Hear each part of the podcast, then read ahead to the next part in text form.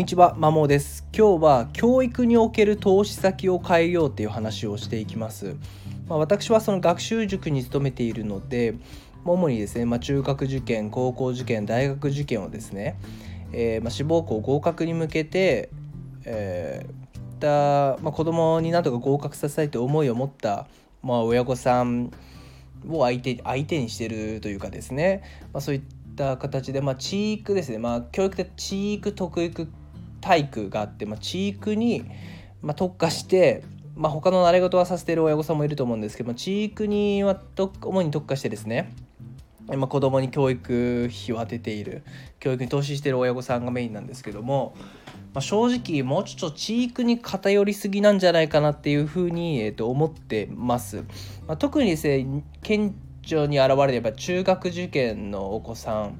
で、まあ、その集団塾私は個別塾、まあ、個人塾に勤めている個別塾ですね。1対1対1の個別塾に勤めてはいるんですけども本当集団塾に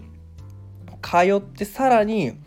個別私の勤める個別塾で生徒に、まあ、子供に授業を受けさせている親御さんっていうのが多くてですね、まあ、正直やらせすぎじゃないかなっていう地域に偏りすぎてんじゃないかなっていうふうに強く思ってます。で、まあ、その集団塾に週3ないし本当に多くて週5通っていて、まあ、さらにですねここに週1ないし週2を通うとなると、まあ、その子供ってほぼほぼ学校を除く残りの時間ってほぼ塾で勉強しているっていうことになるんですね。うんでまあ、もちろん中学受験のメリットって、まあ、多くあると思うんですよ。まあ、中高一貫校が大半なので、まあ、13、まあ、1415歳、も、多感な時期に、まあ、受験を意識せずに、まあのびのび育つみたいなんですね。でまあ、変な話大学エスカレーターのとこエスカレーターのとこ行ければ本当にもう受験中学受験で、まあ、終えるっていうメリットはあると思います、うん、ただですね、まあ、実際中高一貫校に通ってる子がまあのびのび育ってるかっていうと、まあ、全くそうではなくてですね本当に今偏差値高いところに行ってしまうともう本当についていっていくのがやっとで、まあ、宿題のも量も多いんでですね部活やるそう暇もなくどのみちずっと勉強しているっていう感じなので果たしてそれが本当にいいのかっていうのはずっと常々思ってますと。で中学受験でいうと正直ですね子供がやらされな状態ですとやっぱどんなにこちらで授業をしたところであんまり意味っていうほどないと。でまあ自習をしてもらうんですけどもまあそりゃなんで勉強してるか分かんないし受験してるか分かんない子がですね、まあ、勉強机に向かったところでまあやらんわけですね。で iPad 今とかまあ iPad とかスマートフォンとかあるわけなので、まあ、漫画とかを持ち込む子も中にはいてですね。本当にまあ勉強をさせる大人させようとする大人たちとその監視下をいかに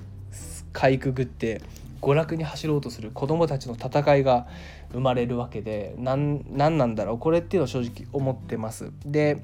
まあ、最終的にその親御さんがですねやっぱ中学受験させてまあいい中学入ってそのままいい大学に入ってほしいっていう思いはやっぱ学歴っていうところだと思うんですね。うん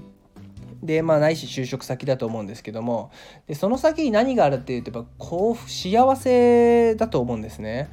ただこの幸せっていうファクターに学歴ってあまり重要じゃないっていうことが2019年の同志社大学神戸大学の調査結果日本人を2万人に対象にした調査結果で分かってきてるんで、まあ、結局幸福を求めるあまりのまあ、学歴、まあ、無理くりその勉強をさせようっていう方向はですね、まあ、誰のためにもならないっていうところですね。まあ、親御さんがその学歴が偏差値至上主義のっていう、まあ、偏差値が大事学歴が大事っていう価値観で、まあ、子供を動かそうとしてるわけなのであまりいい方向に行かないと。で幸せにそんな関係ないですしね。はい。じゃあどうするかっていうとちょっと地域に関わってるのもっと他の得育ないし体育に回した方がいいなっていうふうに思いますね、まあ、スポーツないし、まあ、芸術、まあ、哲学哲学があるかしらんですけどそういったところに他の習い事で一番大事なのは、まあ、要は水泳がいいから体操がいいからといってそれをさせるんじゃなくて、まあ、子供がどうしたいかっていうのを、えー、と尊重するのが一番いいと思います。結局何をするかではなく、まあ、どのようなスタンスでやってるかの方がはるかに重要だと思うんですね。まあ、世間的にプログラミングが大事だからいいって言っても子供がつまんなそうにやっていたら多分それ身にならないし逆に別になんかこれ何の役に立つのって思うものでも子供が、えっと、心の底が楽しんじゃってれば後々役に立つんじゃないかなというふうに個人的には思ってます。で教育は結構自己性かなとえー、個人的に感じていて結局その時になってもやってても何の役に立つかわからないんです。ただまあ5年10年とかもっと先に立った時にあああの時のあれが生きてきたなってなるんで、まあ、すぐ成果を求めないっていうのが一番教育には本当に大事かなって思うんでですね。ただまあ地域、まあ、学勉強っていうのはすぐやっぱ結果を求めがちなんですけども、まあ、そうそう出ないなっていうふうに思ってます個人的に。やっぱ子供が変わらないとですね結局。でこちらも促しはするんですけどもまあやっぱすぐさま変わるわけではない。まあ単純に私の力不足っていうのもありますけども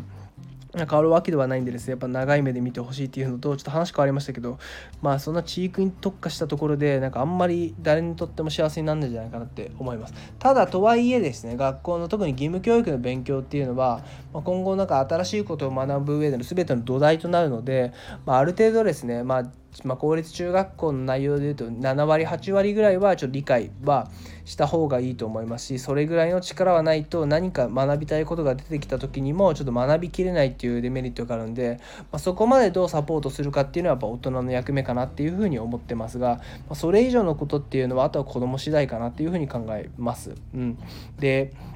教育熱心で本当に偏差値上げるとか学歴上げるために熱心な親御さんの子供さんはまあ、これは多分大人対大人だからかもしれないですけどなんかあんま自己主張が少ないというかなんかもうやらされ感半端なくてですね自分の考えあんま言わないし言おうという訓練も多分機会もあんま少ないんじゃないかなと思います。うん。でやっぱり自分の主張をですね言えないっていうのはやっぱ後々社会に出た時にピンチなんでですね、うん。ま、そういった意味でもなんかやらせすぎっていうのは子どもの思考だったりとか、まあ、受け身の子を育ててしまったり自分の主張をする機会っていうのを奪ってしまう可能性も個人的にはあると思うんで、まあ、であればですね本当に教育における見直し投資先の見直しっていうのは本当に必要なんじゃないかなっていうふうにつくづく感じております。はいまあ、ちょっとなんか話が行ったり来たりにはなりましたけども正直地域に偏りすぎてるし受験は確かに大事だし成功体験になるけどやらせすぎ、まあ、子供の100%受け身やらせすぎっていうのはいかがなものかっていうふうに、え思いますんではいなんか